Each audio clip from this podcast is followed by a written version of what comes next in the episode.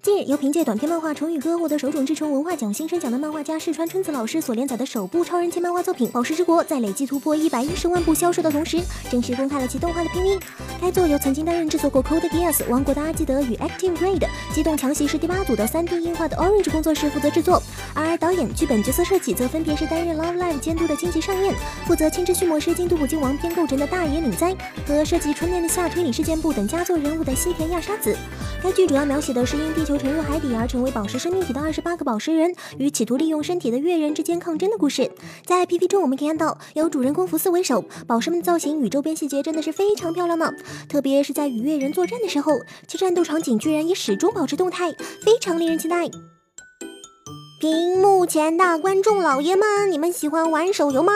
最近，日本著名出版社方文社在其漫画《Time Kilala》祭典活动中正式宣布，将在2017年内推出由旗下大量动漫作品汇聚的 RPG 冒险手游《Kilala Fantasia》。而方文社旗下改编过动画的八部超人气动漫作品将会作为首发阵容加入手游当中，包括小忍、千使、凉风青叶、九条可怜等在内的众多萌妹将会化身成为冒险者与玩家并肩作战，并且根据官方放出的消息，每个被召唤来的角色对应着不同的职业。New Game 中的青叶担任的是魔法使，A 圈的中的小透是战士，乌拉拉迷路铁中的千使则是骑士。除此之外，还有大量原创的角色将会登场。另外，官方还表示，这只是第一批加入游戏的角色，以后陆陆续续还会将其他漫画作品的人物加入游戏。值得一提的是，方文社基本上每个季度都会有一部动画作品化。喂喂，在 Steam 夏日特惠的时候就迎来这样的消息，真的好吗？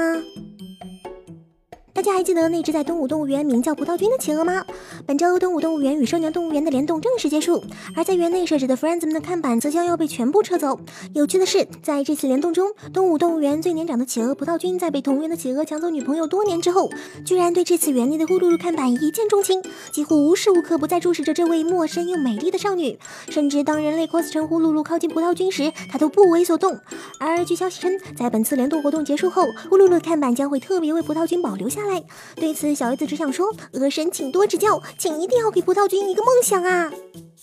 相信有很多观众朋友们都已经看完了埃罗芒尔老师的大结局了吧？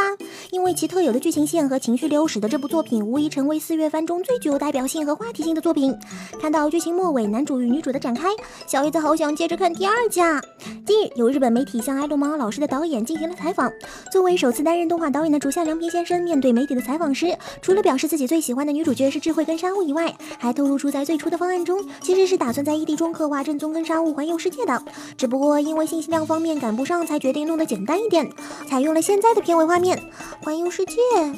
嗯，环游世界。Fate 系列自从2004年发布之后，一直广受玩家的追捧与喜爱，运营至今俨然也成为了一个超级 IP。在今年上映的 Fate 系列作品中，除了观众朋友们非常期待的 Fate Stay Night 最后一条主线以外，更是将在七月推出全新系列动画 Fate Apocrypha。故事改编自东出佑一郎创作的同名轻小说，舞台由东牧市换成了罗马尼亚，从者规模更是从原本的七人混战提升至十四人七对七的红黑对决模式，其中更不乏类似于加尔纳、齐格飞、圣女贞德等超级从者的登场。基于以上，官方近日又发布了第三弹宣传预告，主题是大战开幕，战斗场面也是超级壮观啊！这次的故事到底会有怎样的伸展开呢？好期待啊！到这里，今天的纯音资讯也算是正式结束啦。之后如果想要了解更多主题的动漫资讯，也欢迎关注我们的微信公众号“陈社”，或者在新浪微博搜索“陈社”。让我们明天再见，拜拜。